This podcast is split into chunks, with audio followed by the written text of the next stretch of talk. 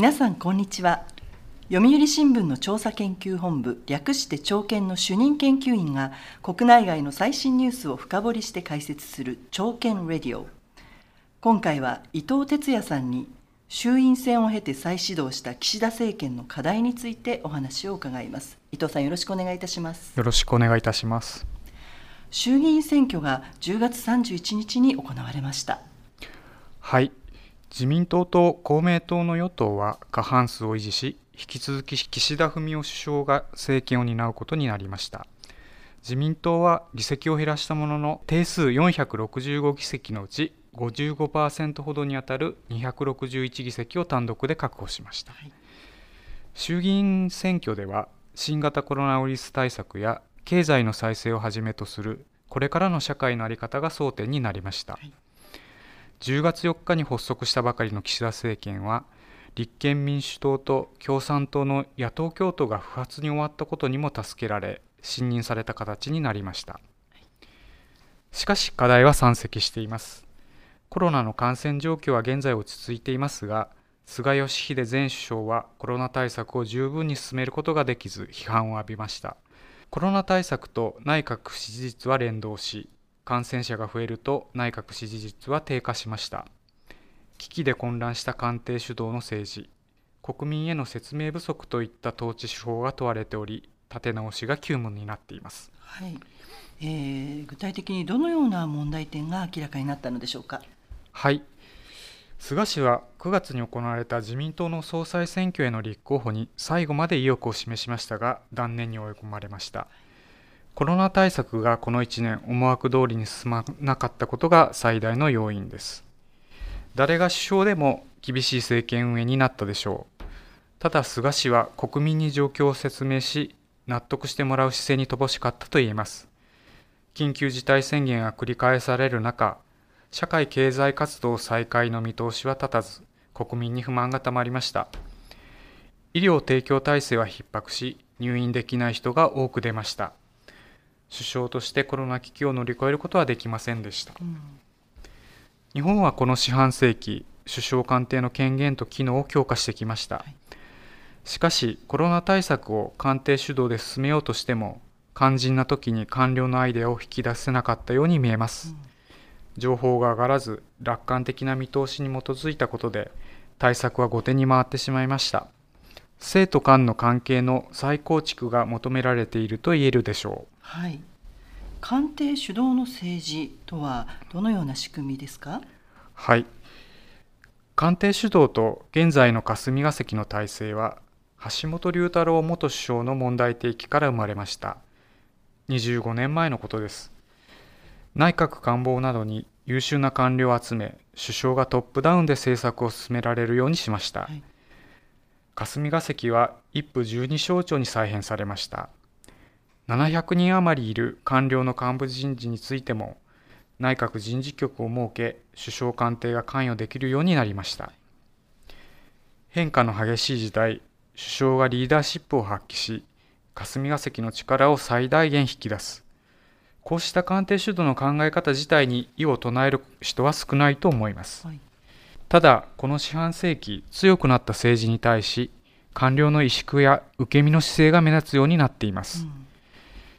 官僚は政治から求められる仕事と調整の量に追われ、長時間労働が当たり前になっています。政府が行った各省庁の残業時間調査によると、昨年12月から今年2月の3ヶ月間について、過労死ラインとされる月100時間を超えて残業した職員は、延べ3000人近くに上りました。官僚の本来の仕事である政策の分析や立案に時間を割けずにいるのが実情です。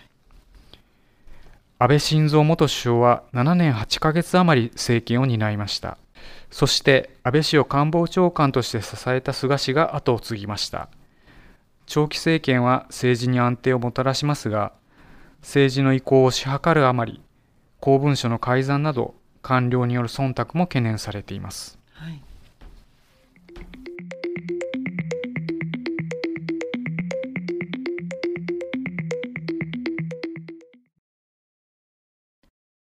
最新ニュースを深掘りする朝券レディオ。読売新聞調査研究本部がお届けしています。岸田政権再始動。生徒間の立て直しを急げ。ではどのように立て直しを進めるべきでしょうか。はい。その分野に最も精通しているはずの省庁の足腰が弱くなっていたり機嫌を損ねないように都合の悪い情報を上げなくなっていたりするのなら本末転倒と言えます、はい、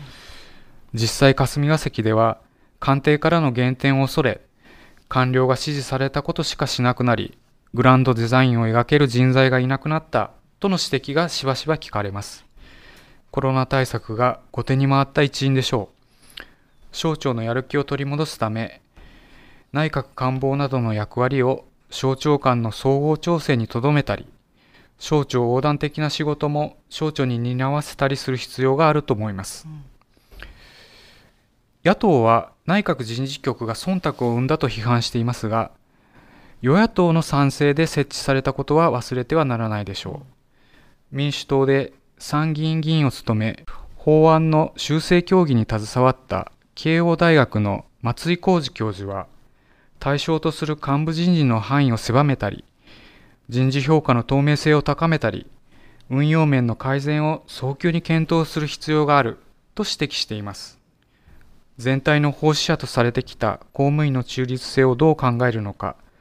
そのバランスが問われていると言えます。はい。それでは、えー、リーダーたる岸田首相に求められることは何でしょうか？はい。まず官僚の仕事が人気を失っていることを指摘しておきたいと思います、はい。2019年度に自己都合で退職した20歳代の官僚は80人以上に上りました。2013年度から4倍に増えています。採用試験の申込者は今年の春1万4300人余りにとどまりました。5年連続のマイナスで、現在の制度となった2012年度に比べ4割も減っています。優秀な人材が集まらなければ国力の低下に直結します、はい、もちろん省庁の縦割りや機敏さに欠ける対応が霞が関がなお残っています。改善が求められています、はい、菅氏が官僚任せにせずワクチン接種の遅れを挽回しようとしたことや今後の社会に必要なデジタル庁を創設したことは評価されてよいでしょう、はい、岸田氏は首相就任後直ちに衆議院の解散に踏み切りました実質的な政権運営はこれから始まります。成長と分配の好循環など、岸田氏は掲げる政策の中身、実現させる時期を具体的に示す必要があります。官僚の意欲を引き出しながら、政策を実行に移し、直面する危機を乗り越えていけるのか、岸田氏は指導者として力量を問われることになります。衆院選の結果、国民の信任を得た格好で、まあ、本格スタートした岸田政権ですけれども、さまざまな危機の前に課題が山積し、待ったなしのこの状況、これをどう乗り越えるのか、国民からの厳しい目が向けられていますよね。はい。伊藤さん、ありがとうございました。ありがとうございます。朝券レディオではこれからも旬のニュースを取り上げていく予定です。次回もどうぞお楽しみに。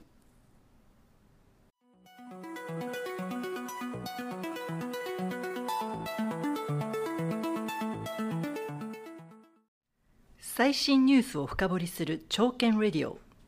読売新聞調査研究本部がお届けしました。